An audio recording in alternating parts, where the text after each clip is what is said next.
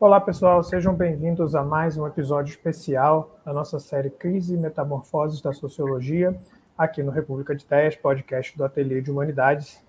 Hoje a gente começa é, os episódios, digamos assim, temáticos da série Crise e Metamorfoses na Sociologia.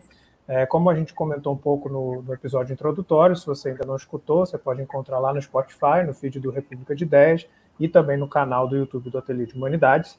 É, nesse primeiro episódio, a gente deu uma ideia geral do que, que é essa série especial, o que, que é o grupo Metamorfoses da Sociologia, é, quais são as temáticas que a gente está discutindo, e também introduzimos, né, deixamos anunciado que a gente faria episódios é, específicos das temáticas exploradas por cada membro do grupo. Né?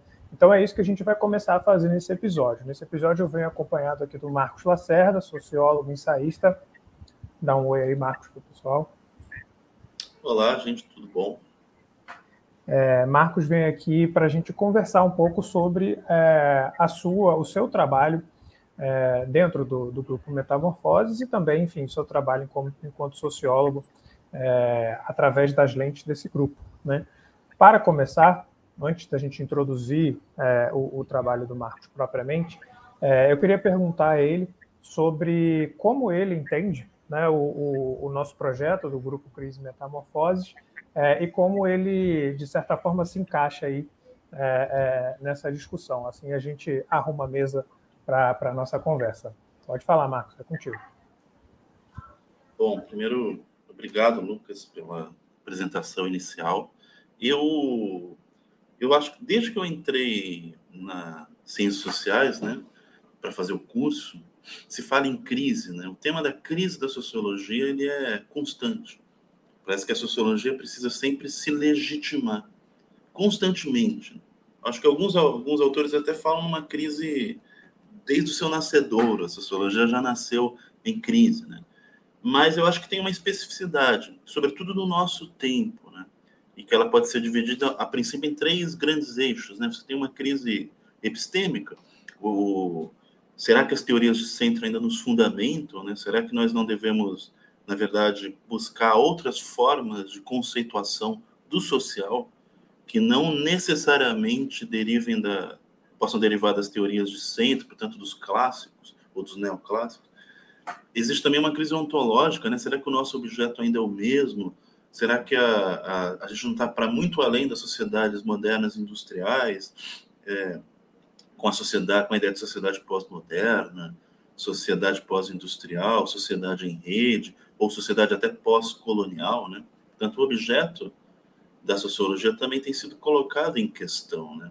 Além disso, uma dimensão ético-normativa, né? Os sociólogos têm sido chamados a participar do debate público é, e a pensar o seu lugar no âmbito da esfera pública propriamente, sobretudo em tempos de populismo digital de esquerda ou direita, pouco importa, né? Mas é, que papel o sociólogo deve ter no âmbito da esfera pública no contexto atual, das sociedades atuais? Né? Então, são três dimensões aí que aparecem como elementos importantes, eu acho, para se pensar uma crise possível da sociologia, né? esse elemento epistêmico, o elemento ontológico e uma dimensão ético-normativa, e eu penso a, a, problemática da crise nesse sentido, e penso o vínculo da problemática da crise com o diagnóstico do presente também nesse sentido, já que a gente está tratando, está tentando pensar o papel da sociologia, das ciências sociais, talvez em geral, no contexto contemporâneo, contexto do, do mundo atual. Certo, muito obrigado, Marcos. É muito bem colocado. A, a ideia de, de, crise de fato está presente aí na nossa, na nossa disciplina, ou nas nossas disciplinas, pensando nas ciências sociais e humanas de maneira mais ampla há muito tempo. É, e eu acredito, né, da maneira que eu entendo uh, o seu projeto, que você tem discutido dentro do, do grupo, acho que você está trazendo aí, está resgatando né, uma tradição intelectual que tem a sua formulação, as suas respostas, as suas propostas para pensar não só o papel das ciências sociais e da sociologia, como também a configuração do tempo presente, né? Ou, em outras palavras, o diagnóstico do tempo. Né?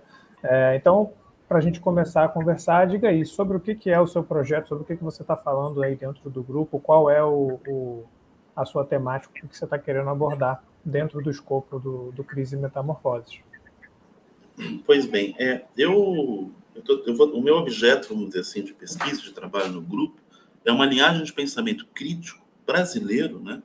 E, a, brasileiro, mas a partir de São Paulo, de uma certa tradição de pensamento crítico que eu diria que se aproxima é, dos nossos, das nossas questões, dos nossos problemas. Primeiro, porque ela faz um permanente diagnóstico do presente. É uma tradição que está atenta tanto para as diversas possíveis críticas da modernidade ou críticas sistêmicas ao capitalismo, mas também os problemas da sociedade contemporânea, vamos dizer assim. Mas tem um segundo elemento que é muito importante, é, é que esse, esse, diagnóstico crítico do presente dessa tradição, é, linhagem, dessa linhagem, tradição de pensamento brasileira, ela faz esse diagnóstico crítico a partir do horizonte local, ou melhor dizendo, da periferia, ou se a gente quiser dizer, dos espaços sociais com histórico colonial ou pós-colonial. Portanto, o horizonte de análise é local.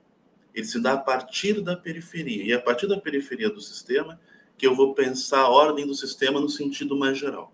Tanto na sua dimensão de totalidade, mas também como de atualidade, porque é uma tradição que busca pensar o presente. Isso é um ponto muito importante. O terceiro é essa visada do horizonte local, essa visada que se dá a partir da periferia do capitalismo, não faz com que os autores caiam no risco de um certo localismo, né? ou de um nacionalismo, ou de mistificações ex, exóticas a respeito do. pressupondo que no Brasil ou nos espaços sociais de, com história colonial pós-colonial haveria algum fundo pré-moderno. Não. O Brasil, ou, ou a periferia do capitalismo, faz parte ativa do sistema. É parte ativa do sistema. Em outras palavras, é possível ver a história mundial se expressar de uma maneira diferente, claro, do que acontece no centro, a partir desses espaços da periferia do sistema.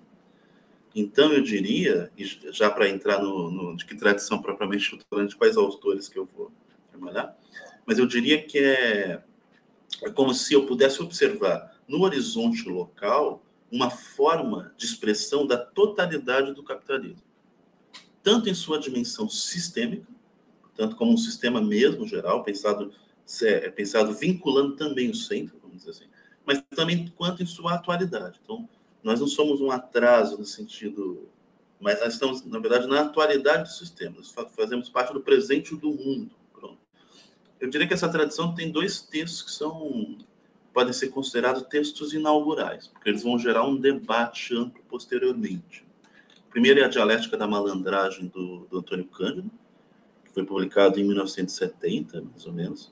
E o segundo é As Ideias Fora do Lugar, do Roberto Schwartz. Foi publicado, se eu não me engano, em 72 primeiro em francês, depois em 73 em português. Esses dois textos servem como balizadores, como são textos inaugurais da, dessa tradição crítica de pensamento que colocam e começam a sistematizar essa, essa dupla dimensão que eu mencionei. Primeiro, uma abordagem um diagnóstico crítico do presente, da modernidade em geral, e segundo aspecto, um objeto da crítica que vem a partir do horizonte local, portanto, a partir da periferia do capitalismo, nesse caso o Brasil, ou a partir, no sentido mais amplo, de espaços sociais com histórico colonial e pós-colonial.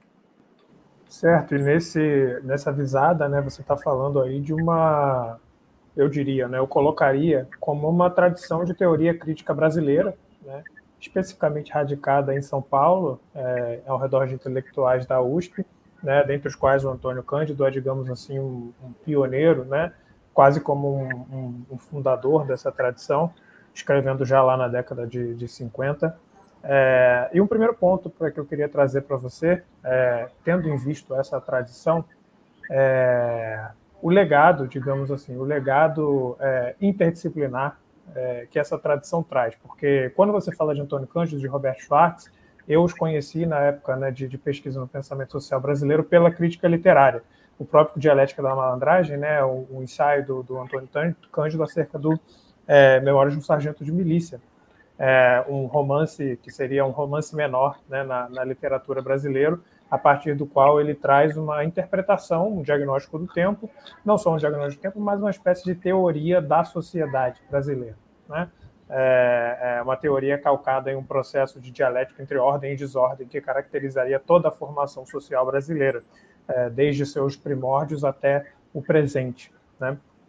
E o Roberto Schwartz também, com as ideias fora do lugar, é, falando especificamente de Machado de Assis, foi um grande intérprete de Machado de Assis, é, é, e traz essa, essa potência, digamos, da crítica literária ligada à sociologia.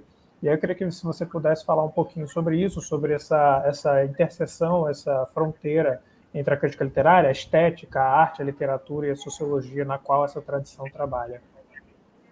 Sim, eu, eu, vou, eu vou tratar disso porque a gente tem, primeiro, né, dois elementos que eu mencionei, o diagnóstico crítico do presente e o horizonte local, portanto, a perspectiva a partir da, da periferia do sistema e ainda assim de espaços sociais com história colonial e pós-colonial, e tem também essa dimensão que você explicitou, né, que é a interdisciplinaridade, o fato de ser autores que atuam em vários campos de conhecimento. E o interessante que a gente vai ver já já é a acumulação crítica em torno desses textos, que vai, vai se dar em diferentes áreas também, na literatura, na psicanálise, na crítica do cinema, na crítica da canção, na filosofia, no ensaio cultural, quer dizer, confirmando a interdisciplinaridade característica né, dessa tradição de pensamento crítico brasileiro a partir de São Paulo. Vou tratar já. Mas antes é interessante mencionar é, que esses dois textos, a dialética da malandragem e o, as ideias fora do lugar, eles têm alguma, algo em comum, né? Você antecipou algumas, algumas questões disso. Mas, por exemplo, nos dois casos, o espaço experimental inicial de análise é o Brasil imediatamente pós-colonial seja do caso do, do, do, romance do Memórias do Sargento de Milícia, do, do texto do Antônio Cândido, né? seja o objeto inicial da concepção de ideias fora do lugar do Roberto Schwartz. Depois ele estende o modelo. Mas o objeto inicial de ambos os textos é esse, esse, esse espaço social brasileiro imediatamente pós-colonial. Ou seja, a gente está falando da primeira metade do século XIX, do período pós-independência. Né? E aí, a questão das ideias fora do lugar, só para tratar um pouco mais dela aqui, é, ela parte de uma espécie de constatação de que existe no debate público, a princípio, no debate intelectual, a princípio, essa sensação de descompasso entre ideias e lugar no Brasil. Mas é uma sensação de descompasso que aparece a princípio no debate intelectual, mas depois se estende. E o, no Nacional por Subtração, por exemplo, outro texto do clássico do Roberto Schwartz, ele vê isso como um fato social que tem um alto grau de generalidade, que dá para você observar em diferentes dimensões, não só no debate intelectual. É como se a, a nossa vida cultural, institucional, política, fosse feita por sensações de que as coisas são sempre copiadas, são sempre imitadas, algo de postiço. Você lembra aquela a expressão clássica do Sérgio Buarque de Holanda, né? Somos uns, de, uns desterrados na nossa própria terra, né? o a Joaquim Nabuco, né? A, a, experiência, os dados da experiência sensível estão no Brasil, mas a imaginação e o pensamento voam pela Europa. Quer dizer, essa sensação, essa constatação da existência de um descompasso, mas não como só um problema de elite intelectual, mas como um fato social com alta generalidade, é o tema central das ideias fora do lugar que vai se desdobrar em muitos outros textos, com diferentes perspectivas, inclusive em relação a campos de conhecimento distintos, né? E o, o como você mencionou muito bem, o caso do Antônio Cândido, é como se o, aquele romance ali, Memórias de um Sargento de Milícia, que é um romance menor da literatura brasileira, né? Revelasse um modo específico de funcionamento da sociedade brasileira que, é, que se situaria nessa margem de ambivalência entre norma e anomia, não é? ordem e desordem, lei e arbítrio, mas essa margem de ambivalência poderia criar uma espécie de, aí já para avançar, citando José Miguel Wisnik, uma espécie de veneno-remédio, né? Porque tem algo de negativo, não no sentido é, da dialética, no sentido normativo mesmo. Tem algo de negativo, né? No sentido de nos impedir permanentemente de construir uma sociedade aos moldes da, da sociedade civilizada, né? Com instituições republicanas e tudo mais, mas também teria algo de positivo, porque teria permitido uma espécie de astúcia, do, sobretudo das, das classes populares, uma espécie de astúcia das classes populares como uma estratégia de sobrevivência para um país que tem um histórico de modernização conservadora, é, é, é, desigual de um modo brutal, né? como poucos países na, na história, com, com, poucos países no sentido geral. Mas, é, de todo modo, é como se ele tivesse descoberto um dispositivo de vida social a partir de um romance do século XIX e que mostraria uma característica específica, vamos dizer assim, da sociedade brasileira e que talvez pudesse se estender não só da sociedade brasileira, mas de espaços sociais com esse histórico colonial e pós-colonial. Então, é como se essa, essas duas dimensões, a primeira, a constatação de um descompasso entre ideias e lugar como um fenômeno social, tá? como um fato social com alta generalidade, de um lado. A segunda, a descoberta de uma espécie de dispositivo social que se situa numa ambivalência entre norma e anomia, lei e arbítrio, ordem e desordem, seriam dimensões específicas, a princípio, tá, de espaços sociais com história colonial e pós-colonial, mas ao mesmo tempo, modos de expressão da, do próprio capitalismo, da própria modernidade. Entendeu? Para não cair de um lado numa espécie de suposta singularidade do país, né? É um modo de expressão do capitalismo a partir desses espaços sociais com histórico colonial e pós-colonial. Então, se eu citar, citando Schwartz, ele diz isso muito claramente. É a descoberta de um elemento dinâmico e irresolvido no Brasil, a partir do Brasil, mas que é, ao mesmo tempo, subjacente às contradições contemporâneas. Você entende? Vai, vai haver sempre esse esforço de vínculo entre o, o local e o global, para citar um termo mais da moda das teorias da, da globalização. Então, é, é, esse é um ponto central desses dois textos. E essa, essa problemática desses dois textos, que são textos inaugurais, vai atravessar toda a discussão posterior e que vai gerar uma espécie de acumulação crítica. E aí, na causa da acumulação crítica, eu acho que ela, eu chego nessa coisa da, da, do caráter interdisciplinar característico desse tipo de pensamento. Então, o que, que é? O que, que a gente vê como, como como algo expressivo e interessante desses textos inaugurais. Eles estão longe de ser fechados, eles estão longe de ter uma visão estreita, eles estão longe de ser uma tradição dogmática. Pelo contrário, eles geraram uma acumulação crítica e uma, e uma relação é, com, vários, com várias dimensões de conflito ou não, de produção de textos, de recepção de, de público, de obra, de debate, muito amplo essa acumulação crítica que eles geraram ela é muito ampla, ela é muito interessante. Eu vou citar alguns casos que a gente pode é, vincular essa problemática inicial lá que eu mencionei. Por exemplo, no âmbito da crítica literária e da crítica da canção, você tem o Machado Machixe, que é um texto do José Miguel Wisnik, que conversa diretamente com essa problemática, diretamente com esse lugar impreciso do Brasil e com essas dimensões da dialética da malandragem e com essa constatação do descompasso entre ideias fora do lugar.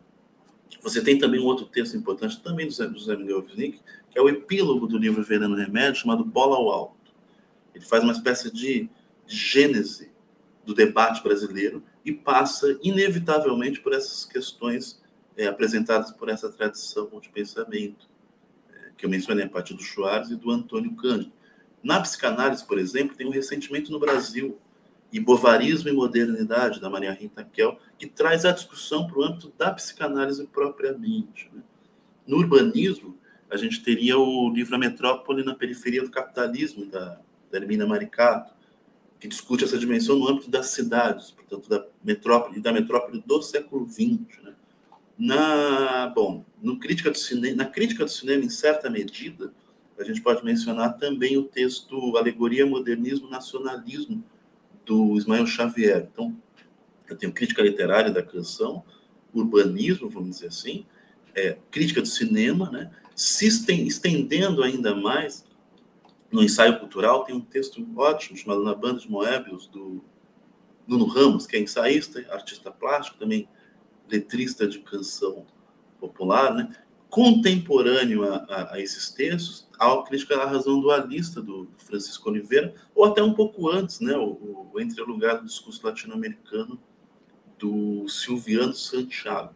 Recentemente, o Safat, um filósofo, tem tratado dessa, tem conversado com essa tradição também, para a formação do Safat seja mais próxima do, do Bento Prado Júnior. Né? Portanto, assim, eu tenho aqui urbanistas, psicanalistas, críticos literários, críticos da canção, ensaístas, críticos de cinema, filósofos e sociólogos. Eu não mencionei, obviamente, o Paulo Arantes, que é o, o continuador, na minha opinião, mais consistente dessa tradição é, de pensamento, que fez dela o centro da sua, das suas análises, sobretudo da recepção de ideias, da discussão sobre a recepção de ideias no Brasil, né? das ideias vindas do centro, vindo da, da, da metrópole, vindo do Ocidente europeu e dos Estados Unidos atualmente, é, que é outro exemplo de continuador dessa tradição. Então, eu tenho uma amplitude na acumulação crítica desse debate que tem esses textos inaugurais. Dialética da Malandragem e a, as ideias fora do lugar, e que tem essa problemática inicial, esse insight, né? constatação da existência de uma singularidade na formação do Brasil, mas que não é uma singularidade que deve ser pensada desvinculada da própria história do mundo ou do próprio capitalismo, tanto na sua dimensão de totalidade quanto de atualidade, porque ela está no, no, tempo presente do mundo, vamos dizer assim. É, então, acho que é um aspecto muito importante aí do debate, é mostrar que essa é uma tradição viva que tem gerado uma acumulação crítica ampla, de ordem interdisciplinar, e são textos que têm uma, uma, uma, estrutura analítica muito aberta, que permite uma série de possíveis interpretações e de análise. É, esse é um caráter né, do, dos, dois, dos dois textos que você menciona, que é o caráter ensaístico, que também é muito típico da tradição brasileira, né, não só da tradição brasileira, mas falando da tradição brasileira, a gente encontra né, uma série de ensaios que são é, é, é ensaios e monografias que, de certa forma, é, é, cimentaram né, a, a, tradição intelectual brasileira desde o final do século XIX até, o, especialmente, o início do século XX. Né? Nesse ponto, inclusive, você fala desse acúmulo crítico, dessa tradição, me vem à cabeça também Caio Prado Júnior, lá na, na, na, década de 30 e 40, como talvez um precursor disso, dessa tradição, porque também trabalha dentro de uma matriz marxista, crítica, é, e também fala né, do, das especificidades do capitalismo brasileiro, contrariando as teses da época de que, na verdade, o Brasil estaria teria o capitalismo como tem, porque passou por um período de feudalismo, né, que seria o período colonial, é, que não haveria acabado, como se estivesse vivendo num estágio pré-moderno. E Caio Prado vai dizer o contrário, vai dizer, na verdade, o Brasil nasceu moderno, ele nasceu capitalista, né, nasceu no seio do capitalismo mercantil global, que é uma tese que aparece de novo no Schwartz, aparece de novo no Paulo Arantes, né, recentemente ele ainda articula essa, tese, atualizando-a para falar de neoliberalismo, enfim, estado de exceção. É, então é, um, é, realmente uma tradição aí de longa data é, é, em torno da qual há um acúmulo crítico que merece é, é, atenção e merece sistematização. Nesse ponto, né, o que eu queria trazer também é que você mencionou algumas vezes a ideia de países pós-coloniais é, mas percebe-se que há uma diferença aí entre o que seria o pós-colonialismo como nós conhecemos e essa tradição e como você se coloca nessa tradição. É, uma só para marcar uma diferença, uma semelhança que há é a, a, digamos assim, o fio condutor que traz de volta no Marx, né? É, a gente encontra isso na, na tradição do Fanon, por exemplo, do pós-colonialismo. Não encontramos tanto nos estudos subalternos, mas com certeza no pensamento decolonial sul-americano a gente encontra. É, mas algumas diferenças, né, algumas diferenças é, é, notáveis que me parece, né, e, a meu ver, aproximam essa tradição muito mais de uma teoria crítica do que de um estudo pós-colonial. É, não obstante, é, é, essa tradição que você está trazendo, ainda assim coloca em questão um dos pontos que a gente conversa em termos desse projeto, que é o cânone da sociologia, da teoria social, e as visadas, as perspectivas, né, os, as tradições que, de certa forma, não estão inseridas no cânone, ou pelo menos não são reconhecidas enquanto tal. Algumas tradições que, de certa forma, ficaram negligenciadas ou é, não estão necessariamente incorporadas dentro da sociologia é, é, estrito senso. Né?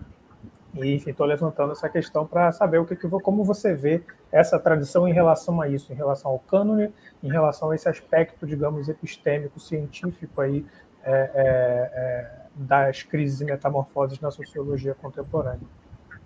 Ótimo. É, primeira questão da, da relação é, bastante conturbada, vamos dizer assim, cheia de, de interesse para nós, com essas tradições ligadas às teorias pós-coloniais, né? especialmente lá os estudos subalternos, mas também o multiculturalismo identitário, lá dos estudos culturais, né? e também com a questão decolonial. Isso, para mim, é um ponto.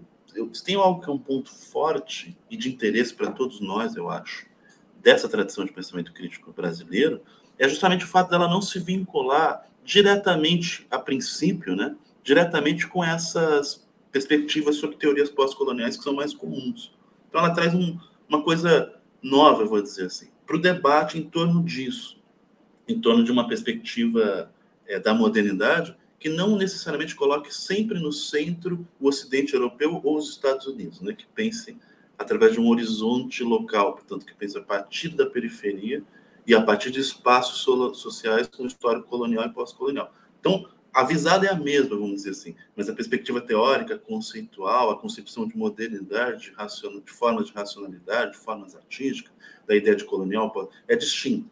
Esse ponto é muito interessante, porque essa tradição não vem como uma derivação, seja do pós-estruturalismo, seja da desconstrução, ou seja do multiculturalismo identitário, ou dos chamados estudos culturais. Ao contrário, eu diria, ela, ela, ela tem uma tensão com essas é, outras linhagens de pensamento. E que às vezes aparecem nos próprios textos. Por exemplo, Nacional por Subtração do Roberto Schwartz tem uma crítica interessante à recepção das teses da desconstrução, Derrida, do pós-estruturalismo a partir do Foucault. Tem uma crítica interessante, muito interessante mesmo. Os textos que o Paulo, Paulo Arantes publicou na década de 90 e que foram publicados agora no livro Formação e Desconstrução, uma visita ao Museu da Ideologia francesa, também apresenta uma crítica à forma de recepção dessas ideias, ao modo como a ideologia francesa, agora na versão da desconstrução, do pós-estruturalismo ou do multiculturalismo culturalismo identitário dos Estados Unidos, vem para o Brasil. Como é que se relaciona com uma, com uma acumulação crítica que já existe também no país, né? por isso formação e desconstrução. Como é que se relaciona com a formação do debate de ideias no país é, porque você tem de maneira formas distintas de lidar com isso, né? Posso desconsiderar essa acumulação crítica de ideias e de discussão que existe já no país de muito muito tempo e simplesmente me apropriar dessas novas ideias que vêm da, da do centro, seja a Europa ou os Estados Unidos, ou ao contrário, né? Eu posso levar em consideração a formação e acumulação crítica que já existe no Brasil e tensionar com essas novas teorias, não, não tão novas mais hoje, mas com essas novas teorias. A proposta do meu projeto, em certa medida, isso eu vou fazer num segundo momento, discutir isso mais especificamente, é promover essa tensão. Entendeu? Ao invés de negar o debate, promover a tensão. Olha, existe uma acumulação crítica no Brasil que se que construiu e que se sedimentou em uma série de concepções próprias, que tem um fundo crítico às teorias de centro, certo? Que tem uma visada a partir do horizonte local, portanto, com histórico colonial ou pós-colonial, né? mas que não necessariamente conversa, ou, ou, ou melhor, não só não conversa, mas que apresenta talvez até uma, uma série de desafios conceituais a essas linhagens das teorias pós-coloniais, até mesmo decoloniais. Né? Apresenta uma série de desafios conceituais né, a essa linhagem, seja a partir da herança da desconstrução do pós-estruturalismo, ou seja a partir do multiculturalismo identitário ligado a, aos estudos culturais é, dos Estados Unidos. Então, apresenta uma, eu diria, uma, um desafio conceitual. E eu quero tratar disso num outro momento, no segundo vídeo, especificamente disso, porque é um dos pontos mais fortes que eu pessoalmente considero é, dos mais interessantes para poder trazer, não é trazer de novo é uma pretensão, essa tradição está viva, mas para poder, para poder trazer essa tradição de pensamento crítico para pensar as problemáticas da crise da sociologia, né? e acho que ela tensiona de modo bastante proveitoso, vamos dizer assim, e apresenta críticas muito consistentes a certos exageros retóricos dessas outras linhagens que eu mencionei, seja, seja a desconstrução, o pós-estruturalismo ou o multiculturalismo identitário dos Estados Unidos, a partir dos Estados Unidos, embora possa ser escrito por, por autores indianos ou, ou de outras origens. Mas a, a, a, o ponto ainda, é, Lucas, da, dentro dessa problemática, eu diria, e que envolve a questão da, da modernidade, portanto, das teorias de centro, da necessidade de relativização crítica das teorias de centro, é que existe uma, uma duplicidade importante na crítica dessa tradição. Né? Ela é, como pode dizer, ela não, ela não se enquadra em certas é, mitologias compensatórias, certas fantasias de compensação simbólica da nossa condição de inclusão perversa no sistema. Né? O que eu estou chamando de fantasias de compensatória. Esse pressuposto que supostamente no Brasil poderia haver um fundo arcaico pré-moderno que nos vai fazer dar um salto para o além da modernidade. Uma concepção é que, na minha opinião, ela está muito mais associada a uma espécie de mitologia compensatória de elite intelectual, né? e, e uma necessidade também apressada de desconsiderar a importância inevitável das teorias de centro também. Quer dizer, nenhum, nenhum desses autores vai desconsiderar de imediato vai descartar as teorias de centro como se elas fossem meramente resultantes dos seus contextos de criação. Não se vai cair num contextualismo epistêmico é, é, é, problemático, reduzindo as teses, vamos pensando em termos sociológicos, reduzindo, as teorias sociológicas clássicas a, ao contexto da sua criação. Então, são teorias criadas por europeus, por homens, por. Não, não se cai nessa falácia é, analítica. Ao contrário, essas teorias têm funcionalidade, elas têm operacionalidade. Agora, a sua forma de operacionalidade é distinta, é verdade, mas elas têm uma dimensão importante ainda. Até porque nós fazemos parte do sistema mundial, nós não estamos fora. Então, é, caso contrário, a gente cai numa, numa mistificação nacionalista ou numa, ou numa tese de, da suposta existência de, de é, dimensões pré-modernas, arcaizantes. Né? Isso não faz sentido para essa tradição. Não, nós somos partes da modernidade. A gente tem que lidar com as teorias da modernidade. Não é, é, não é, não é uma questão de vontade pessoal, é uma questão objetiva. As teorias da modernidade elas fund, ainda nos fundamentam, porque a gente ainda faz parte da modernidade e porque o nosso lugar no sistema é, é, é, a gente nós estamos incluídos no sistema. Tudo bem, é uma inclusão perversa, mas estamos incluídos no sistema. Podemos criar alternativas a eles? Podemos, mas desde que seja através de um enfrentamento conceitual não através de fraseologias de uma retórica que, que, que só serve pro, pro, no âmbito do próprio do campo intelectual, vamos dizer assim. Então, é, eu acho que a, uma, um aspecto que eu acho muito positivo desses autores é não descartar essa tradição de pensamento é, é, a partir do centro, mas ao mesmo tempo colocá-la sob em suspenso, colocá-la sob o jugo da crítica também mas não descartá-la de todo, para não cair num nacionalismo é, que acaba, no fundo, revelando ou expressando essas fantasias, essas mitologias compensadas, como se o Brasil pudesse dar de imediato um salto para além da modernidade, algo que é absolutamente impossível. Você toca aí num ponto é, é que evoca, digamos assim, a segunda, a segundo tópico que eu queria trazer para a gente conversar é que partindo aí, né, de um, um ponto de vista, de uma perspectiva é, não central, né, uma perspectiva periférica, como era o termo comum, né, eu diria, na época de, de Schwartz e, e ali na década de 70, também um pouco na época do Antônio Cândido, né, a periferia é, do mundo, é, propõe-se uma diferente é, é, teoria da modernidade, né? e também um diferente diagnóstico do presente.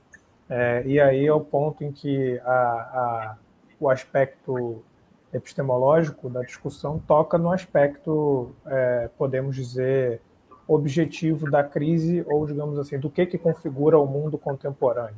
Né?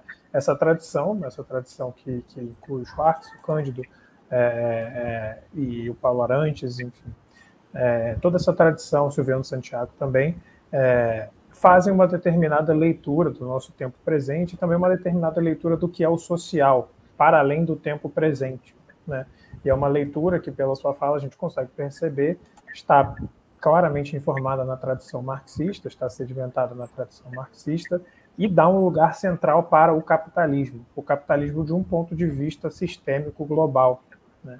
É, e aí é um outro ponto né, que a gente aborda, que a gente discute dentro do, do, do Metamorfoses, é, que natura, qual é a natureza dessa crise da qual estamos falando. Né? É, porque há perspectivas de que a crise, na verdade, não pode ser falada no singular, são crises, a gente tem crises econômicas, políticas, culturais, é, enfim, críticas, crises no espaço acadêmico, crises no espaço aqui, no espaço acolá, é, e há perspectivas que tentam, de certa forma, articular essas diferentes crises em um, uma teoria da uma teoria social um pouco mais é, é englobante, né? É, uma dessas perspectivas é a perspectiva sistêmica mesmo, né, de entender o mundo como um complexo de sistemas e aí entender como uma determinada tendência de crise se reproduz e como que por cascata em outras esferas da vida social. É, e dentre as várias perspectivas, é, uma que ainda é muito viva e muito forte é da teoria crítica de inspiração marxista. A gente tem é, o Habermas é, como um dos grandes teóricos contemporâneos aí. A gente tem a Nancy Fraser, que também fala de crise, fala de tendências de crise numa perspectiva é, complexa, sistêmica. É, e eu vejo aí uma semelhança nessa tradição crítica brasileira também, já lá na década de 50, 60, 70, em falar do mundo em termos sistêmicos, em termos interdependentes e em muito informada pela formação pela ordem social capitalista.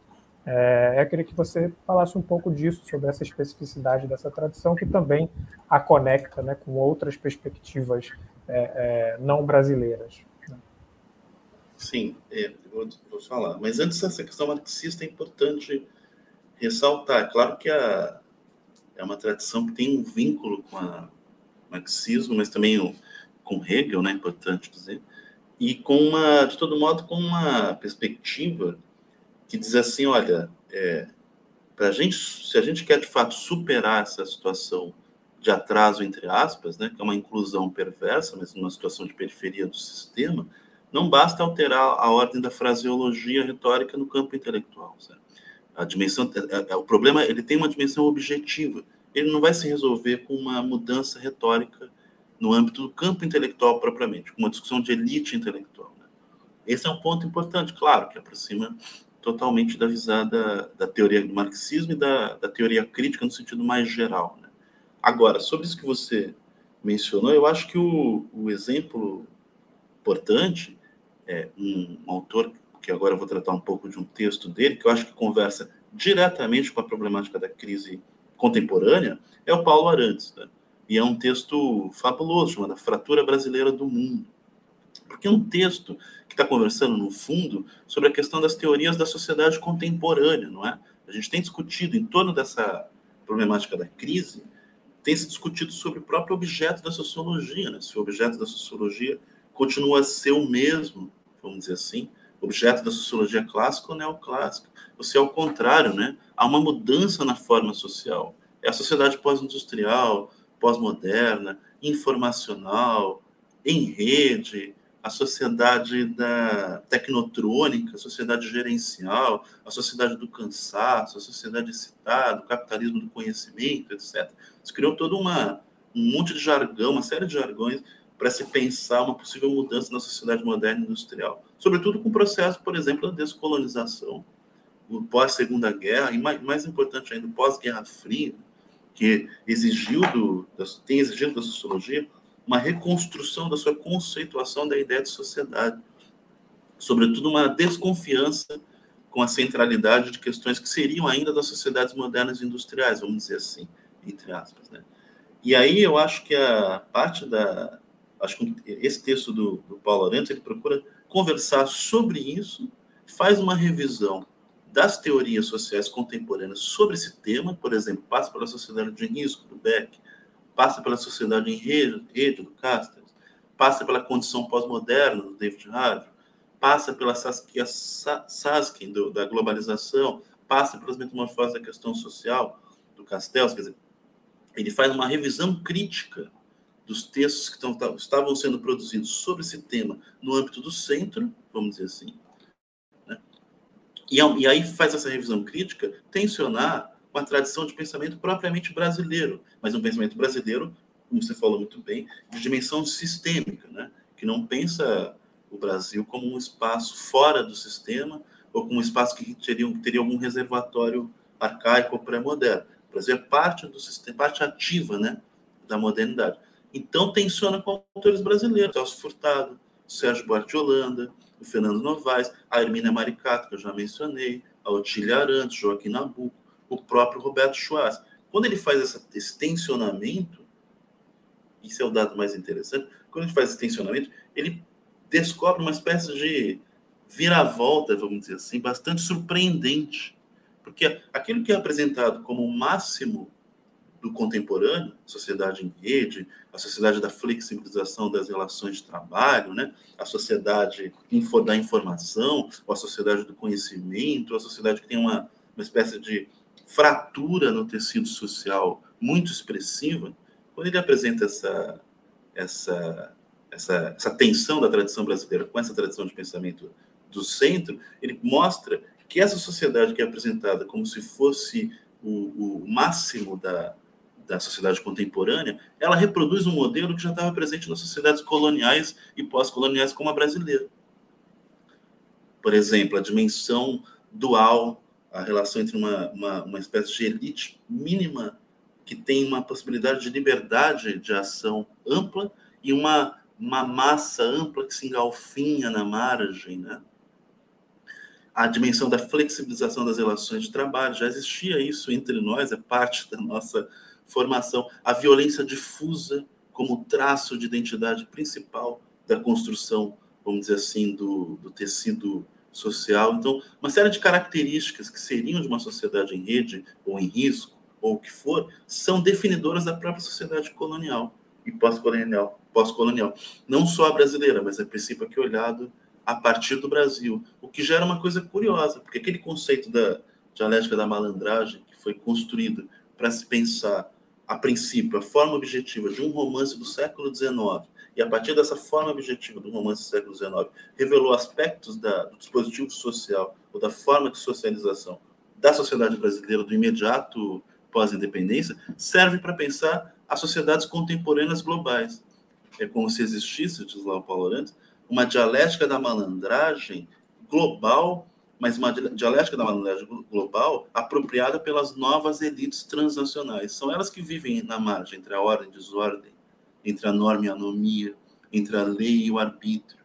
Então você veja, eu consigo operacionalizar um conceito para pensar sociedades contemporâneas na medida em que eu faço esse tensionamento da tradição do pensamento do centro com a tradição de pensamento da periferia? Esse tensionamento me permite pensar a sociedade contemporânea de uma forma realmente inovadora, para usar esse, esse termo horrível, assim. mas de uma forma original, pronto, de uma forma realmente original. Realmente original. E sistêmica, como você falou muito bem. Realmente, uma forma original e sistêmica. E sem ter que recair em fantasias eh, compensatórias, em mitologias do atraso, em fantasias de compensação simbólica da nossa situação de inclusão perversa no sistema. Portanto, sem ter que recair nessas fantasias, certo? É, mantendo, vamos dizer assim, a, a, a linhagem dura das teorias críticas da modernidade. Esse texto é fabuloso nesse sentido, eu acho. A fratura brasileira do mundo, do, do Paulo Arantes, porque ele é um exemplar é, do uso dessa, dessa tradição né, de pensamento, de alguns dos textos originais, nesse caso, a dialética da malandragem, para pensar questões de ordem contemporânea, portanto, que nos interessa, como sociólogos que estamos trabalhando com a dimensão da crise contemporânea, sem desconsiderar as teorias de centro, sem, sem cair numa, numa visada também, é, como se diria, de uma antropóloga que diz isso, uma etnocentrismo às avessas, né? sem cair nessa visada que simplesmente desconsidera as teorias de centro, como se elas fossem mera derivação de estruturas de dominação, não faz o menor sentido, né? mas também levando em conta a própria tradição de, de pensamento da periferia, mas fazendo tensionar. Na medida que eu faço tensionar, eu descubro uma dimensão da construção dessas sociedades contemporâneas que geralmente não vai aparecer nesses outros textos. Entendeu? Uma dimensão específica. E essa dimensão específica, ela revela um, uma, um quiprocó curioso, né? Porque, na verdade, o que a gente que se olha como o máximo da sociedade contemporânea é, na verdade, apresenta traços das sociedades coloniais e, e pós-coloniais, entre elas o, o, a sociedade brasileira. É o que o, o slogan evocativo Brasil, um país do futuro, lido né, por outra lente. É, de fato, o país do futuro, é. É, mas não como esperávamos. É... Não como esperávamos. Pois bem, então, tem mais alguma questão que você queira trazer, Marcos, para a gente encerrar aqui, para a gente é, é, encaminhar para o final? Tá, eu vou, eu vou mencionar um trecho aqui de um texto do Roberto Schwartz, Por que Ideias Fora do Lugar, né? texto que ele escreveu posteriormente ao, ao Ideias Fora do Lugar, que eu acho que explicita de forma mais clara o que está em jogo nessa, nessa discussão. Né? Mas antes disso, eu, eu, me, lembrei aqui de dois exemplos interessantes do Nacional por Subtração, que, em certa medida, conversam com essa questão da, do lugar do Brasil ou de espaços com histórico colonial e pós-colonial na, na modernidade, que é o caso, por exemplo, do Policarpo Quaresma, né, no primeiro caso, ele está procurando uma espécie de essência do Brasil para além da modernidade, através da língua tupi, no entanto, ele não sabe língua tupi. Então, isso cria uma, uma série de disparates, né? O outro exemplo é o, é o Quarup do Antônio, do Antônio Calado, né? Quando a missão de chegar a uma espécie de Brasil profundo, quando ele está chegando no Brasil profundo, o Brasil para além da, da, da, da lógica postiça de apropriação de ideias do centro, ele chega num formigueiro, né? Então, chega no centro do Brasil, o Brasil profundo é um formigueiro. Quer dizer, isso é para é um, mostrar o, o, o, problema do disparate dessas buscas de um Brasil originário. Isso não é só problema do Brasil, tá? Na literatura é, do debate intelectual português, por exemplo, da Europa mediterrânea, isso também está presente. O que fazer? Adotar a perspectiva do Ocidente europeu, vamos dizer assim, ou, ao contrário, construir uma alternativa nacionalista a partir de Portugal, por exemplo, com o sebastianismo ou o neo-sebastianismo. Isso é uma tensão que existe também na Europa mediterrânea e que aparece, por exemplo, na introdução daquele livro do, do organizado pelo Eduardo Prado Coelho sobre estruturalismo. Que fazer? Está chegando o estruturalismo. O estruturalismo se transformou na vanguarda de pensamento. Eu adoto o estruturalismo ou nego? Entendeu? Essa tensão está presente em diferentes é, lugares, né? E o Brasil é um dos lugares é, é, onde isso aparece com muita ênfase no debate cultural. Né? O Brasil deve adotar os padrões normativos, vamos dizer assim, do centro, seja a Europa ou os Estados Unidos, ou deve criar uma alternativa? Ou essa questão é, ela tem, ela, ela é razoável, é possível, a gente tem essa margem de escolha, né? Enfim. Mas o, o trecho que eu quero ler agora, ele, ele do Roberto Schwartz, ele consegue evidenciar e explicitar algumas questões, as questões principais, vamos dizer assim, dessa linhagem de pensamento e os problemas que estão em jogo nela. Diz assim: Vocês notaram que nossa explicação partiu de uma peculiaridade corrente do país e, em seguida, buscou chegar ao movimento contemporâneo do mundo. Se for conduzido de maneira convincente, esse procedimento que é a dialética em ato, tem o mérito de superar o fosso entre a singularidade nacional e o rumo geral do presente, introduzindo, introduzindo a crítica nos dois termos, portanto, tanto a ideia de singularidade nacional quanto a ideia da, do presente sendo pensado, pensado só a partir do centro. A sua vantagem para a reflexão estética é óbvia, pois manda entender o dado local como parte da atualidade em sentido amplo e não como nota pitoresca de interesse apenas provinciano. Isso aqui, para mim, sintetiza assim, nitidamente o que está em jogo nessa tradição de pensamento, a complexidade dela e o fato dela conseguir fazer aquilo que nos interessa no âmbito aqui do nosso projeto. Um diagnóstico crítico do presente, portanto, um diagnóstico crítico das, das variações da sociedade moderna capitalista contemporânea, de um lado, e um diagnóstico crítico que tem como horizonte a periferia do sistema, ou seja, espaços sociais com históricos, histórico colonial e pós-colonial, mas sem, sem com isso ter, ter que se vincular a uma certa linhagem de pensamento que a gente costuma vincular às teorias pós-coloniais, né? seja a que vem lá do, da desconstrução, do pós-estruturalismo e as extensões disso no multiculturalismo identitário dos estudos culturais. Essa segunda dimensão, propriamente, eu quero tratar melhor num próximo vídeo, né? que é uma discussão que tensiona essa tradição de pensamento, essa tradição da formação, vamos dizer assim, com essas outras linhagens. Eu acho que aí pode aparecer possíveis soluções é, analíticas, né? É, que podem ser interessantes para a gente pensar o contemporâneo, sem necessariamente ter que passar por esses filtros é, teóricos, conceituais ou ideológicos que eu mencionei aqui. É isso. Muito obrigado, então, Marcos, pelo seu tempo. Obrigado pela apresentação muito generosa da, da sua perspectiva, do seu trabalho que você tem vem trazendo para a gente no grupo. É, a gente fica, então, deixa para próximo, um próximo vídeo é, essas questões um pouco mais é, é, de aprofundamento, enfim, cotejamento com outras tradições de pensamento. É, e assim nós damos é, início né, aos episódios temáticos aqui da nossa série. Muito obrigado, Marcos, pela participação. Eu que agradeço. Valeu. Um abraço. Até mais.